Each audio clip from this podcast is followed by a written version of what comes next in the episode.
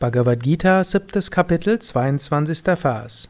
In diesem Glauben widmet er sich der Verehrung von jenem, jener Form, und daraus erhält er das Gewünschte, welches wahrlich ich alleine so gewähre.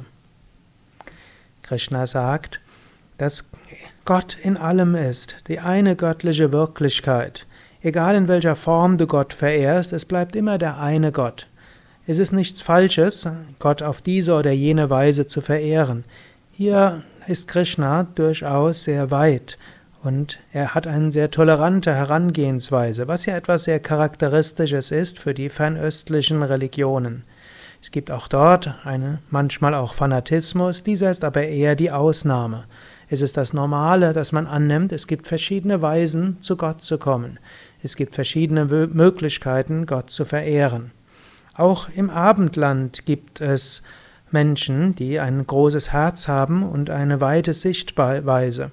Nathan der Weise ist ja so eine der berühmten Fabeln, in denen Lessing zum Ausdruck bringt, dass es verschiedene Weisen gibt, Gott auszudrücken. Vielleicht hast du von dieser Fabel gehört. Dennoch kann man sagen, im Westen, im Westen, im Abendland war das eine Ausnahme. Das Normale ist, dass es Religionskriege gab glücklicherweise heute nicht mehr. Und ich hoffe, dass die Entwicklungen der letzten Jahrzehnte weitergehen und immer mehr Menschen erkennen, es gibt verschiedene Weisen, Gott zu verehren. Die eine Verehrung Gottes ist nicht unbedingt besser als die anderen.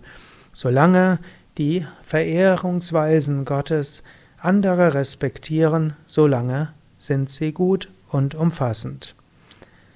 Auch hier wieder der Tipp, Überlege nochmals, was ist für dich Gott? Wie verehrst du Gott? Wie ist deine Beziehung zu Gott?